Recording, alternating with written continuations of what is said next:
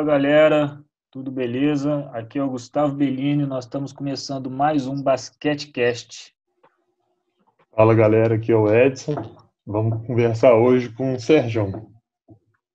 Então, galera, para quem não sabe, o Serjão, ele é formado em Educação Física, ele tem uma, uma especialização pela Academia Brasileira de Treinadores em parceria com o Comitê Olímpico do Brasil em basquete 3x3. É o atual campeão brasileiro sub-18, atual campeão carioca sub-18 e terceiro lugar no sub-23 na modalidade do 3x3. Serjão, seja bem-vindo ao nosso primeiro Basquetecast. Prazer ter você aqui com a gente, cara. Prazer é todo meu. Boa noite a todos do Basquetecast. É uma felicidade muito grande estar aí hoje, essa noite, conversando com vocês e trocando um pouco da experiência que a gente tem acumulado aí ao longo do tempo. É um prazer estar aí. Vamos conversar sobre basquete. Tomara. Galera, não esquece aí de seguir a gente no Instagram, YouTube, Spotify. Vocês vão poder acompanhar tudo por lá. Pode mandar uma mensagem também, indiquem convidados, qualquer dúvida também. Tenho certeza que o Serjão vai estar sempre à disposição, assim como eu e o Edson, para responder qualquer questionamento aí. Vamos lá, Serjão, vamos começar então? Fala aí pra vamos gente. Que vamos. Como, é que, como que você começou no basquete? Por que o basquete? Então, eu era um cara já diferente da, da molecada da minha faixa etária, né? É, 11 anos, 1,70m, 15 anos. Muito difícil alguém me descobrir. Eu gostava de jogar futebol, tentei ser goleiro, mas apareceu a oportunidade de jogar basquete e comecei não sabia nada, mas fui tomando gosto aí pela bola laranja. Isso foi com 11 anos de idade, já estou com 42 e estamos aí nessa pegada até hoje. Vira cachaça esse negócio. É, vicia, é, vicia. É verdade. E como é que foi o seu clube? Quando você começou? Você tem uma história boa de atleta aí, né? Você marcou um tal de Oscar aí, já jogou contra ele. Tem uma, é, então, história, comecei... né? Sim, o basquete sempre rende, não o esporte em si, né? Sempre rende boas histórias aí pra gente. Sérgio, você começou aí no basquete, bacana. E os clubes? Qual clube você começou? Você tem uma história bacana aí, jogou contra muita gente boa também, né? Verdade, cara. É... Eu comecei no Flamengo, né? Com 11 anos de idade. Fiquei lá até primeiro ano de juvenil. E aí eu fui pro Olaria, Olaria montou um time muito bom para disputar o estadual. Tanto é que a gente ficou em, em segundo, perdemos uma série menor de três aí, é, 2 a 1 um. No último jogo a gente 20 pontos na frente, mas enfim, basquete, né? Perdemos o jogo, ainda na época que eram dois tempos, dois tempos de 20. Falar isso entrega um pouco a idade, mas vamos lá. Depois do depois do, do Olaria, o bom sucesso, cara, tem história. Montou um time, é um time de futebol aqui do Rio, do subúrbio, né? Montou um time, depois nunca mais. Joguei nesse time. E aí, depois eu fui pra, pra Hebraica. E a Hebraica foi um. Assim, na, já no adulto, foi bem interessante ali, porque era uma época que o Rio de Janeiro tava com todos os times grandes montando basquetebol, fazendo basquetebol né? E era Vasco com Charles Bird, Santo Varejão, Ailton, é, Janjão, Vargas, Nenê, Flamengo com Pipoca, com, com Gerson, Greg Newton, né? O Fluminense tinha os caras também muito bons, o próprio Botafogo tinha o Marcelão, tinha o Mãozão, né? E sobrou para mim ter que marcar esses caras, meu irmão. Só cara fraquinho. Só. Eu lembro aqui uma vez no, na Hebraica, é, jogo contra o Vasco, eu falei assim, meu, meu irmão, me ajuda alguém aí, porque os caras trocam, né? Vinha o Santo Varejão, é. viu o Ailton, viu o Vargas, e só eu ali marcando os caras. Eu falei, me ajudem, senão não vai bicho dar. Pega, o bicho pega. E era, e era querendo ou não, era uma época também, né, Sérgio? Que hoje em dia o pessoal fala, ah, o basquete é um jogo muito físico e tal, mas a cotovelada ali no garrafão embaixo o bicho pegava, né? É. Ali é terra de ninguém. Sei bem como é que é. é o Edson jogou de pivô aí também, ó. Cincão desde sempre. Se hoje em dia já é ruim, imagina. Jogou de cincão também? Então, entende do riscado, sabe do que eu tô falando. Ah, ali não tem falta, Porque não. ali o filho chora e a mãe não vê, meu irmão. É, exatamente. É, se, tu, se tu der mole, tu sai sem dente, sem nariz. Tem até é, história depois pra contar sobre isso. É, e aí, rapaz, essa, essa época era boa e, por exemplo, o campeonato estadual é, tinha abertura no Copacabana Palace. Aí tinha café da manhã lá, pros, apresentação para os atletas, parada alto nível, né? E tinha cobertura do lance, um, um, jornal de esportes aqui do Rio. E aí figurei lá entre os 10 melhores reboteiros, no meio dessa galera boa. Eu falo pros caras assim, meu irmão, jogar né, e falar que fez e aconteceu no meio da baba é mole. Eu tava ali, ó, na, no meio do, dos caras ali top é. de linha aí. E tava brigando com os caras de igual para igual. Outro nível. Mas daí, depois eu fiquei. Acabou que eu fui pai cedo, com 24 anos, aí é, passei no concurso público, aí eu falei, ah, meu irmão, eu não dá para ficar mais apostando, não. Vou seguir meu caminho aqui. Aí ensaiei uma volta no Nova Iguaçu ali, de jogar e trabalhar, mas ou você se dedica 100% para ser atleta mesmo, ou não dá, cara. Porque no alto nível não dá para ser meia boca, entendeu? É difícil, é difícil. E por que, que você acha que o Carioca deu uma, querendo ou não, deu uma decaída, né? A quantidade de clubes, principalmente no adulto. Hoje a gente está fazendo aí, esse ano nós vamos ter o Carioca com quatro equipes, depois de um certo tempo, até que está reestruturando o Carioca. Mas já teve alguns anos aí sem Carioca, com Carioca com três equipes, duas equipes.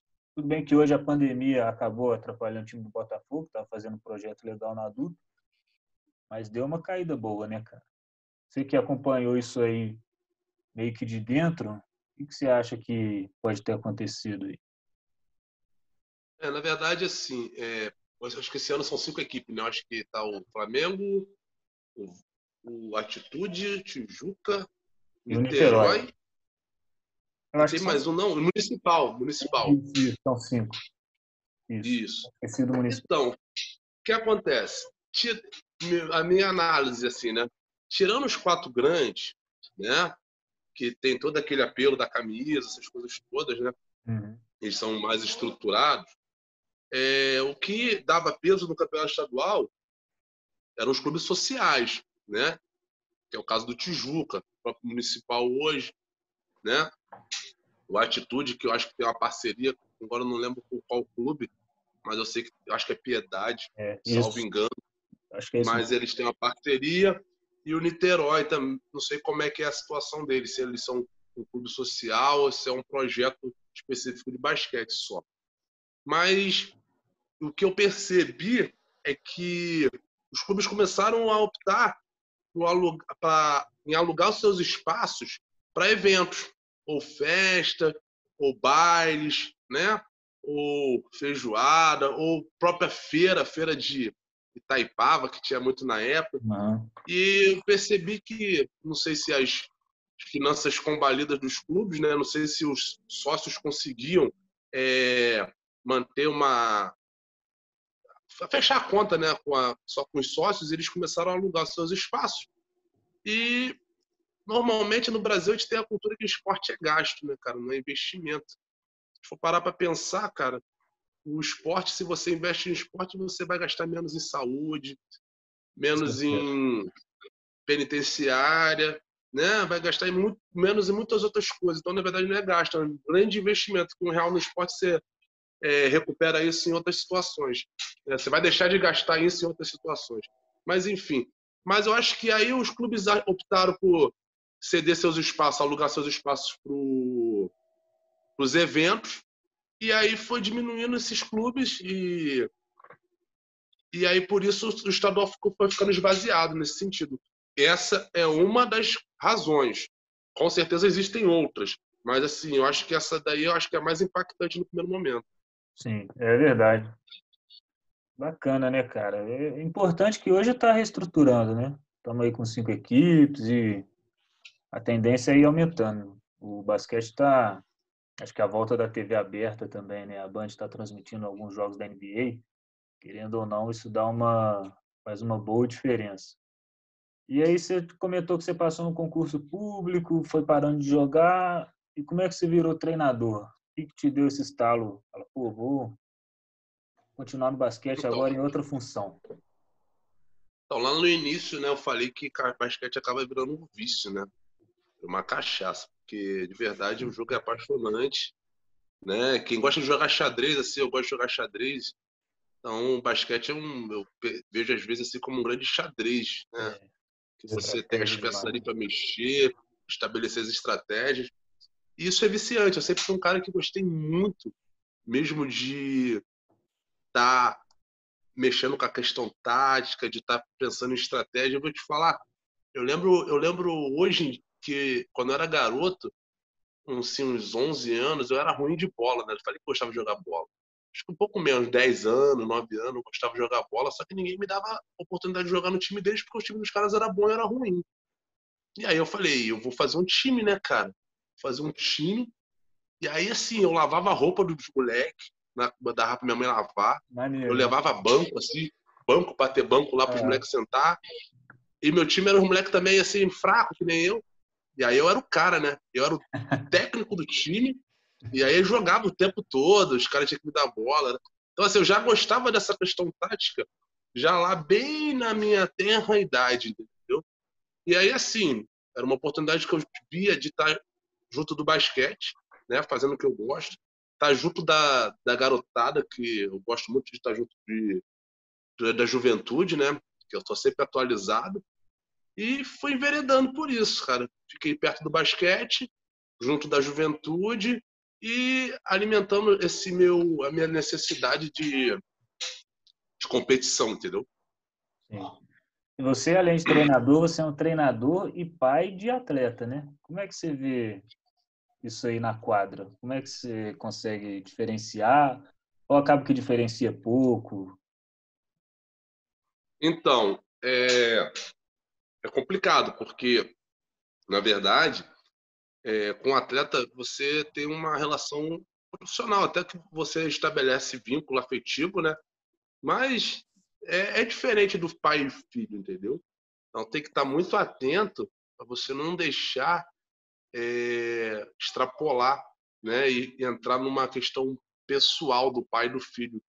Né? De verdade, eu percebo às vezes que a cobrança é maior, tá? Até porque tem uma certa liberdade, tem uma ascendência além do treinador, tem ascendência de pai, né? então tenho que tomar muito cuidado com isso. E eu, eu também tento me policiar ao máximo e acabo, às vezes, até extrapolando com ele devido a fazer com que ele mostre na quadra qualidades para poder estar na quadra, para não gerar uma alguma coisa de, de terceiros de achar que ele está na quadra porque o treinador é o pai dele, entende? Sim, então sim. acaba que as cobranças é. ficam mais pesadas. Mas aí a gente tem 24 horas também para poder dirimir todas as dúvidas, entendeu? Às vezes também essa, essa proximidade dentro de casa também às vezes satura, porque você está é em casa, depois você tá na quadra. Mas, assim, graças a Deus, a gente, ao longo do tempo, tem conseguido. Não foi sempre assim, não, tá? Mas ao longo do tempo, a gente tem conseguido entender como agir e como lidar com essa situação. Tá bem melhor. É isso que eu ia te perguntar agora. Tipo, você é técnico e pai do atleta. Como que é essa relação? Dentro da quadra ali durante o treinamento é uma coisa e depois é diferente? Ou, ou é o treinamento 24 horas por dia? Ah, com certeza, sim. É, também tem uma questão muito complicada que é a questão da, do perfeccionismo, cara. Então, acaba o treino para todo mundo, né? Todo mundo vai para casa. Aí ele vem no carro comigo. Aí vem o é. aquela bola aquela entrada, aquele pé, aquela mão, aquela mulher que você não quebrou do jeito que tinha que quebrar. E aí vai, vai no carro, e se eu achar que às vezes tem que falar alguma coisa, vai dentro de casa. Aí, assim, é bom que a esposa já entra, às vezes você fala assim, menos, segura a onda, tá extrapolando, é entendeu? Porque... É, não, é porque de verdade é... a gente quer o sempre o melhor, né? Mas claro. de verdade, às vezes a gente tem que deixar a ele processar né, as informações. Uhum. E aí uhum. tá constantemente do lado, você às vezes erra a mão e vai embora. Mas assim, é, tem sempre alguém dando um feedback aí, ó, devagar agora, que o cara processar, senão não dá. É muito, né? Mas tem aquela parte gostosa também, né? Quem não sabe aí, o filho do Sergião Luiz foi convocado já para a seleção brasileira 3x3, sub-18, né? E aí, como treinador, você já fica feliz se um atleta seu é convocado. Como treinador e pai, então, aí a felicidade aumenta o dobro, o triplo também, né? Não, com certeza, né? Na verdade, é a primeira felicidade é de saber que o seu filho, né, tá alcançando, né, é, posições a, maiores na, na, na empreitada profissional dele. Isso é muito gratificante. E também a gratificação do, do seu trabalho, né? Você está trabalhando e aí esse trabalho se materializa no seu atleta e, e acontece uma convocação para a seleção. Isso vem coroar também o trabalho. Mas mais do que o trabalho, o, a realização do filho é muito mais gratificante do que o trabalho em si, entendeu? Eu fico muito uhum. mais feliz com as vitórias dele do que com as minhas, entende? Isso é bacana, isso é importante, né, cara? E você, além de treinador de 5 contra 5, jogou e foi treinador por, por muitos anos, entrou no 3 contra 3.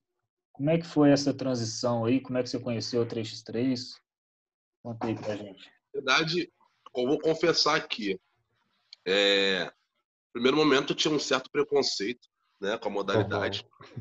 É, até porque é, no início, né, lá nos primórdios, era um tanto quanto antes da FIBA chegar e institucionalizar, Sim. as coisas eram meio soltas e era muito mais voltado para uma manifestação cultural, né, com a cultura do hip hop, a cultura da rua, do que uma modalidade em si. Na verdade, eu entendia, né, é, naquele momento, que era uma manifestação cultural oriunda da rua, oriunda do hip hop, que tinha o basquete como pano de fundo, né? Do uhum. mesmo modo que se utilizava a música, né, o hip hop, se utilizava o basquetebol né, naquela manifestação. Mas ao longo, depois que a FIBA institucionaliza e a coisa começa a ser mais é, próxima do, do, do esporto institucional, e aí começo a ver as táticas, as variações, isso daí, como eu falei, mexe muito comigo. E aí eu falei, opa, isso é muito bom, porque de verdade é uma estratégia fantástica. Antes de pensar enquanto um desporto é, independente, é uma estratégia fantástica para trabalhar o 5 contra 5. Claro. E de verdade, Esse é o você, ponto. você começa a fazer com que o seu atleta pense mais rápido, haja vista a, o tempo de ataque ser a metade, né? Sim. É, tem muita gente que vai discordar de mim, mas eu vou ter que falar isso. As pessoas falam que tem mais espaços, e eu já fiz, a, eu adoro matemática também, eu já vi que a proporção me garante que o espaço é menor, porque você vai jogar com 60% dos atletas em 40% da quadra. Porque na verdade não é meia quadra, Isso. é 15 por 11. Então hum. o espaço é menor, entende? Os contatos são mais permitidos, então de verdade não fica mais fácil não, fica muito mais difícil. E você bota aí espaço menor, intensidade maior, tempo de reação menor, né? Porque o tempo de ataque é menor. E aí você vai falar para mim que o negócio fica fácil? Vai lá para ver. Joga um pouco Isso. aí e responde de novo, né? Exatamente. É. Experimenta, depois a gente conversa. Inclusive, acho que para o 3x3 o preparo físico tem que ser bem melhor do que no 5 contra 5, né? Porque o tempo que você está em atividade ali é muito maior, né? E um pouco do, do que você falou, Sérgio, do acho que ainda tem muito preconceito ainda, né? Eu já vi muito treinador que trabalha em clube grande, chama, ainda hoje falar que o 3x3 é basquete de peladeiro. Tem muita gente que ainda fala isso, né? Acho que vem muito disso, desse preconceito de, de ser uma cultura que veio da rua, né? Veio do streetball, não tem como discutir, mas ainda tem muito esse estigma de que o 3x3 ainda hoje é um basquete de peladeiro, né? Então o pessoal tem muito esse preconceito, é muito visado de uma forma ruim, né? Sendo que tá cheio de pesquisa aí falando exatamente o que você disse. Acho que é bem mais difícil, bem mais dinâmico. É bem isso. É, é, muito difícil você ter uma opinião correta daquilo que você está vendo de fora. Exatamente. Né? Você precisa vivenciar, você tem que ir lá dentro. É. Então, de verdade, os meus enganos né, se davam porque eu via de fora. Eu não fui lá. Uhum. A partir do momento que eu comecei a operar com isso, a estar de dentro, a ver todas as nuances, a ver tudo que envolvia e ver todas as variações, todas as possibilidades, é, tudo muda. Tudo muda. Opa, uhum. peraí, não era bem aquilo que eu pensava. É. Então, assim, é uma questão de se permitir também, ter uma, uma humildade também de chegar e, peraí, eu não sou dono da verdade, deixa eu ver isso aqui de perto. Mesmo que eu não vá enveredar para o caminho do 3x3, mas pelo, isso pode me ajudar no meu 5 contra 5 também. Exatamente. Então, assim, é, só tem a agregar. Só tem a agregar. E é, é aquela questão. Tem que descer um pouco e, e olhar de perto. Vou, vou, lá dentro, vou lá ver esse negócio de perto para ver se, isso, é. se as, as, minhas impressões condizem com a verdade. E aí, quando eu fui, pelo menos na minha experiência própria, quando eu fui ver de perto, era totalmente diferente. E eu faço aqui é, minha, o meu meia-culpa aqui, que eu também engrossei esse curo aí do, do preconceito, de achar que era por esse caminho aí de que peladeira, essas coisas todas, e hoje é completamente diferente. Eu defendo com os dentes, até porque eu acredito e porque eu vivencio isso constantemente. Sim. Vivencia. Importante falar. É isso. Vivencia e tudo que você toca tá virando ouro no 3x3, digamos assim. Podemos? Porque ano passado a Escobas deu show aí, né, Sérgio? Conta pra gente como é que foi. Brasileiro, carioca, disputando adulto. Como é que foi isso aí? Então, é, de verdade, não dá. Eu, particularmente, eu não sei brincar das coisas, entende? Por isso que às vezes eu sou muito chato com o Luiz. Vocês perguntaram da relação pai e filho. Às vezes fica insuportável porque eu sou muito chato, eu não sei brincar. De verdade, eu nunca brinquei de basquete. Tá? Dificilmente você vai me jogar uma pelada que eu não gosto de brincar, não sei brincar. Eu encaro basquete com muita seriedade e eu tenho um respeito muito grande pela modalidade. Então, toda vez que eu entro, as coisas têm que ser o mais próximo da perfeição possível. Perfeição a gente nunca consegue. Então, quando eu começo a entender o 3x3 e perceber que era uma possibilidade real das coisas acontecerem, a gente procurou a cada, estudar cada vez mais, né? E graças a Deus apareceu a oportunidade de fazer o curso lá no Comitê Olímpico do Brasil, né, voltado especificamente para o 3x3, onde ali agregou muito valor, muita experiência, muito conhecimento. E aí eu falei, opa, vamos botar isso em prática, né? E a gente se fechou aqui num propósito de fazer dar certo. E a gente estabeleceu uma, um programa de treinamento, que tipo, o foco era ser campeão brasileiro. Né? A gente não tinha outra meta que não fosse o primeiro lugar. Ao passo que a gente buscou apoio na psicologia, a gente, na véspera dos jogos né, finais, a gente trouxe uma equipe de psicólogo para fazer uma dinâmica com os caras. É, a gente concentrou os caras, levamos para minha casa a gente controlou a alimentação dos caras. A gente controlou no dia anterior e controlou no dia do evento. Né? A gente levou controlou a alimentação, controlou a hidratação, a gente tinha quentinha para os caras, a gente tinha isotônico, a gente tinha água, a gente tinha é, barra de cereal, a gente tinha é, glicose para os caras, não glicose propriamente dita, mas doces, algumas coisas assim, uhum. pudesse repor o mais rápido possível. Gente estava controlando tudo, tudo. É o que eu falei para os caras. Os caras vão conseguir jogar com a gente três minutos. Três minutos. Depois eles abrem o bico e a gente vai ganhar o jogo. Fiquem tranquilos. E os caras acreditaram na proposta, trabalhamos muito. Todos eles acreditaram, todos eles compraram a ideia. E não, foi, não podia ser diferente. Só que a gente tem a consciência, a gente tem a consciência, todos nós, não só a comissão técnica, mas os atletas, de que a modalidade ainda está embrionária. Tá? Então, com o passar do tempo, as coisas vão, as pessoas, os outros times, as outras equipes vão começar a se é, estruturar e trabalhar de uma forma mais profissional possível. E as coisas vão ficar mais difíceis. Então, por isso a gente não é, abaixou a guarda, a gente acha que a gente precisa melhorar muito, muito mesmo, e a gente continua trabalhando muito forte para que a gente mantenha essa pegada aí que a gente conseguiu imprimir no ano passado. É, me corrige aí se eu estiver errado. Ano passado foi campeão brasileiro sub-18, campeão carioca sub-18 e com a equipe sub-18 chegou a vice no carioca, no adulto. É, na verdade a gente a gente foi é, campeão 18, campeão carioca brasileiro, né? E aí numa etapa do brasileiro a gente faltou um time e pediram para a gente completar no mesmo dia que a gente tinha acabado de ser campeão da etapa do 18 e pediram para completar para não dar furo na tabela, né? E a gente foi. E a gente foi.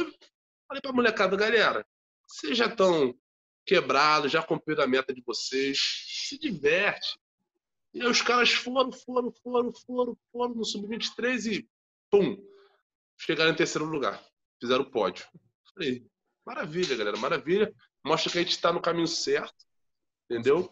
E continuar trabalhando. A gente acredita no trabalho, não tem outro caminho. Isso aí mostra cada vez mais o trabalho da multidisciplinaridade numa equipe, né, cara? Uma comissão que tenha conhecimentos e o máximo de profissionais possíveis aí de todas as áreas, não tem como dar errado, né?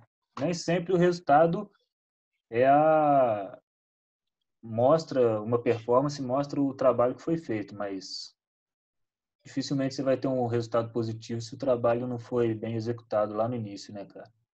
E é um trabalho que você está fazendo agora na pandemia, né? Estou acompanhando de perto, diretamente, como é que está sendo aí se reinventar tanto para fazer tantos treinos, né? Eu sei que você, quem não sabe aí, a Escobar continuou treinando durante a pandemia, cada um dando seu jeito, e como é que foi para você, como treinador, ter que elaborar treinos durante essa quarentena aí?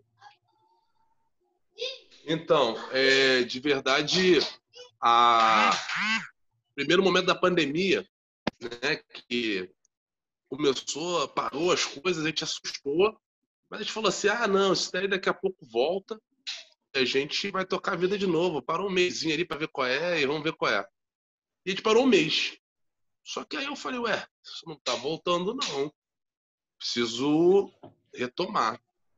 E aí a gente começou a fazer os treinamentos no, no Zoom, no aplicativo, né? E colocar os meninos em atividade. E o que acontece é que, de verdade, a gente trabalha coletivo, né? Como é que trabalha o esporte coletivo agora, cada um na sua casa? E foi um desafio muito grande. Vou te falar que eu saio muito, muito, muito, muito é, enriquecido dessa experiência da pandemia. E aí, é, o que dá suporte para tudo que a gente vai fazer é, é a aptidão física. E a gente não podia deixar de trabalhar a parte física. E aí o Gustavão está compondo a equipe técnica esse ano. Ainda não conseguimos estrear, mas vamos estrear, né? Vamos e ver. aí a gente vender.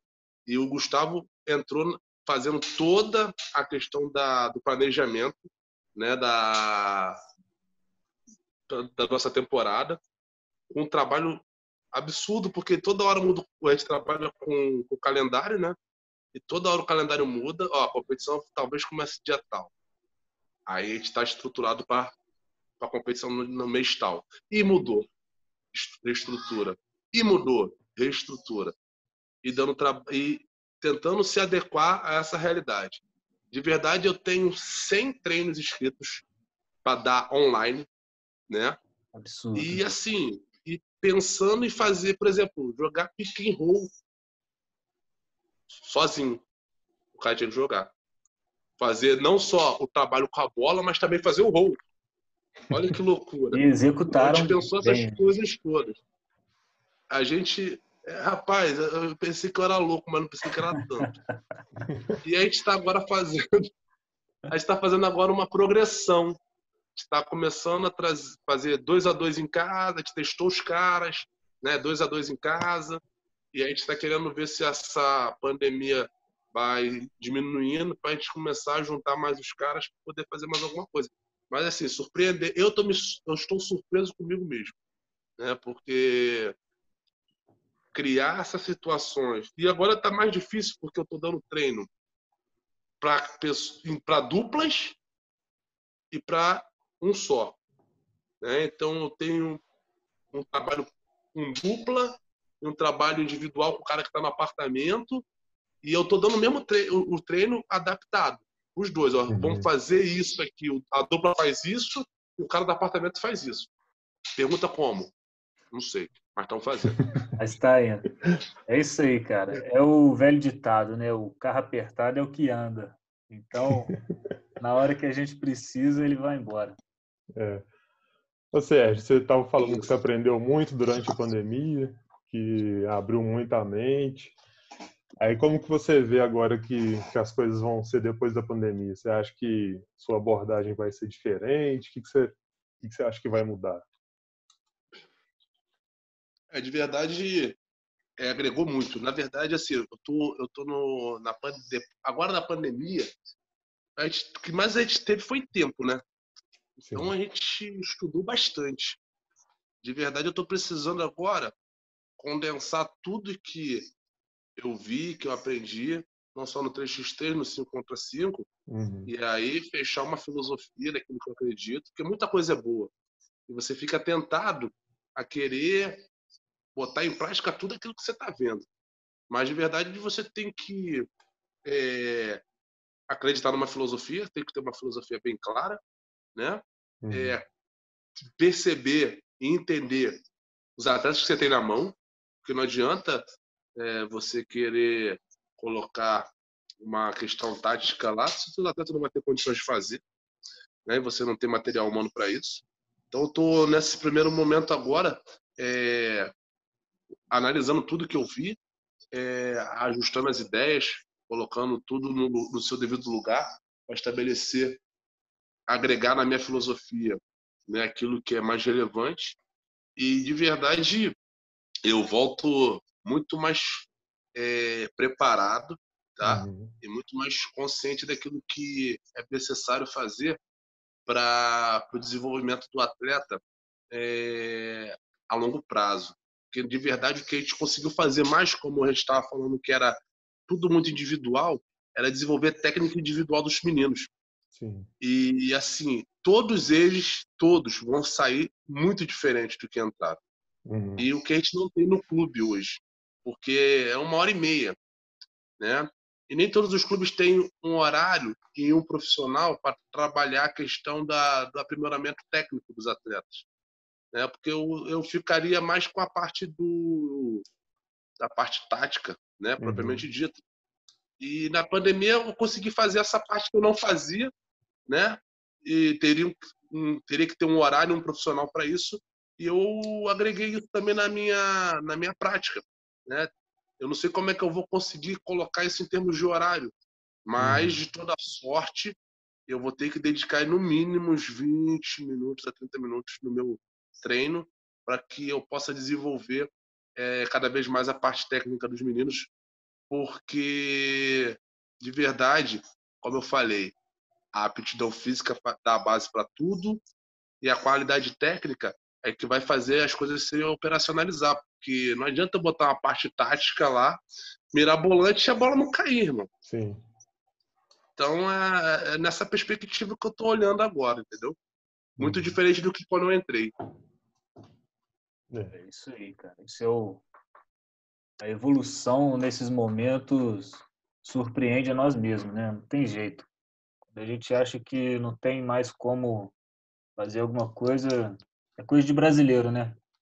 Dá um jeitinho e, e segue, vai embora. Sergião, futuro, esquece pandemia. Quais são os planos? O que, que você pensa é, para o futuro? Quais são os objetivos como treinador, como equipe em si? De verdade, né, a gente chegou naquele, naquela problemática das perguntas iniciais com relação a por que do esvaziamento do campeonato estadual, né? E o 3x3 pode ser o, a redenção dos, das competições em termos de número de participantes, verdade. porque a estrutura é menor, né? Sim. Porque de verdade você precisa agora de uma meia quadra. Você, se não tiver um clube, né, mas você tem um espaço público que você consegue uma meia quadra. Você consegue aí num elenco, eu particularmente ideal, você trabalhar o 3x3 e ter oito atletas. Já fica mais viável. Né? Então você é consegue, claro, a partir do momento que o nível aumenta, você vai ter que ir aumentando também a sua infraestrutura, né? Não só nos aspectos é, logísticos, materiais, mas também na questão do, dos recursos humanos. Mas o 3x3, assim, para quem está começando e quer trabalhar e quer uma oportunidade, quer colocar né, no mercado aí o seu trabalho, é um caminho formidável. E a gente pensa muito nisso. A gente tem um elenco muito é, promissor, né? Muitos prospectos aqui que entenderam a modalidade. Os meninos estão jogando a modalidade aí já há uns dois anos, três anos quase. Tem meninos de 17 anos, 18, que a gente. Não sei se vocês sabem, né? Mas a, o 3x3 as categorias é sub-18, sub-23 e adulto, né? Então, por sub-23, a gente já está trabalhando aí para os meninos com 18 anos, tem 5 anos de desenvolvimento. Então, a gente já pensa desses meninos aí desenvolver esses cinco anos aí jogando junto, pegando rodagem, para que eles possam estar competindo aí a nível internacional. A ideia é essa. Excelente, excelente. Sérgio, só te agradecer. Um papo mais do que bacana aqui, né, cara? A gente que. O que eu tinha te, te comentado com você antes. Parece que a gente está no almoço ali, no curso, e vai batendo um papo, não fica fica aquela coisa engessada nem nada. Ó, só te agradecer, fenomenal sua participação, sua história. Excelente. Não só no Rio, mas no Brasil também, né, cara? Agora você ficou devendo uma, uma história aí pra gente, que você comentou no início. Você é falou verdade. questão de quebrar dente, quebrar nariz. Agora a gente quer ouvir aí. Pô. Verdade, verdade.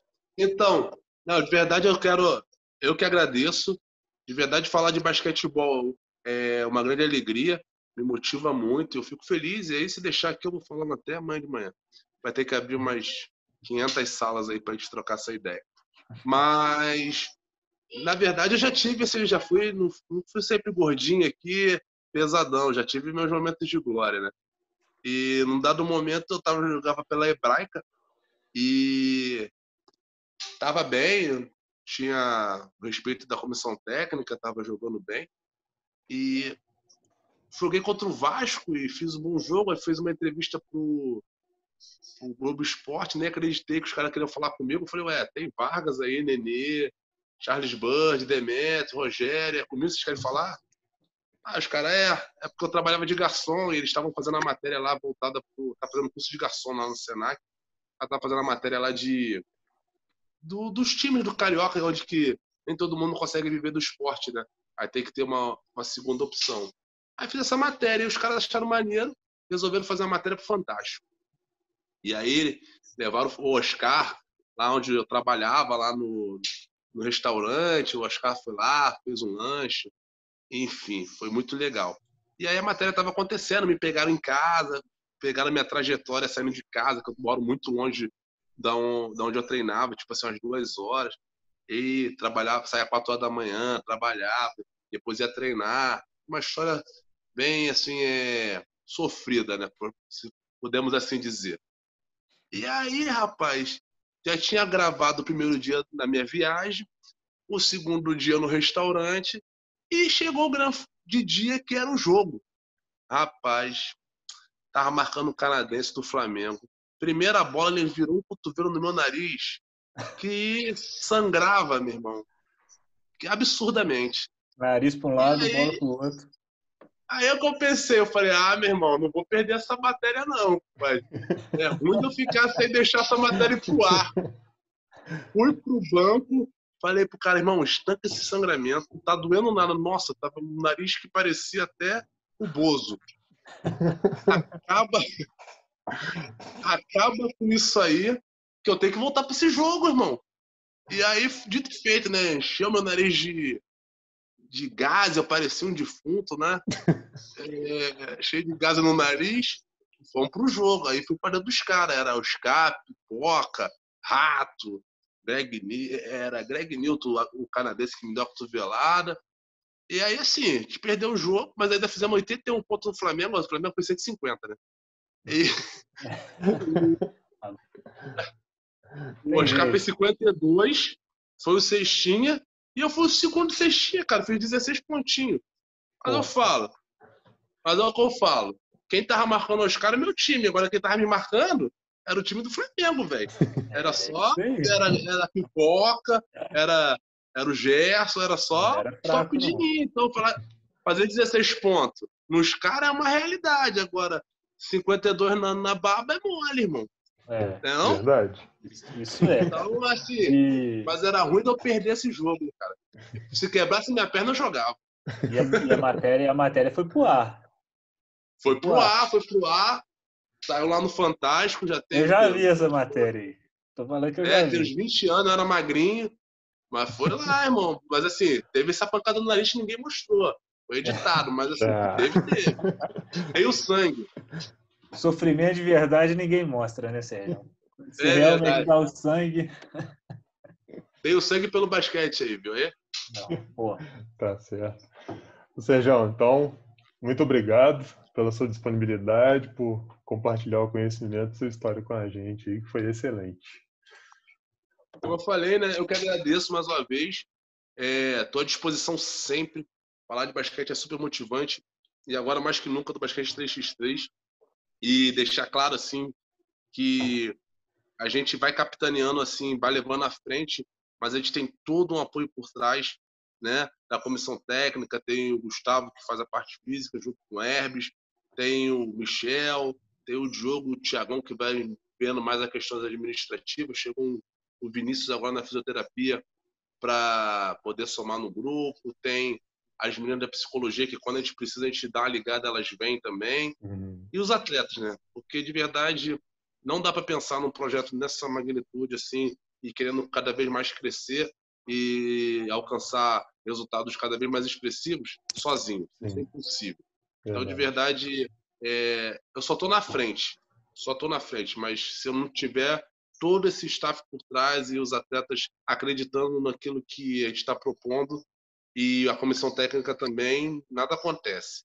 Então é só agradecer né, a comissão técnica, atleta e a disponibilidade de vocês em abrir o espaço. Eu fico muito feliz aí de falar de basquete. Um grande abraço aí a todos e a todos aí do lembra o nome. Basquete Cast. Do Basquete Cast. Basquete Espero que todos tenham gostado aí da nosso bate-papo. Grande abraço. Isso tchau, aí, tchau. É isso aí, Beleza. galera. Muito obrigado. Tamo junto, todo mundo. Não esquece de seguir a nossa rede social no Instagram, arroba basquetecast, nosso canal no YouTube, nosso Spotify. Manda seu comentário, sua pergunta, qualquer dúvida, estaremos à disposição sempre para responder todos vocês. Um abraço e até a próxima. Falou, valeu.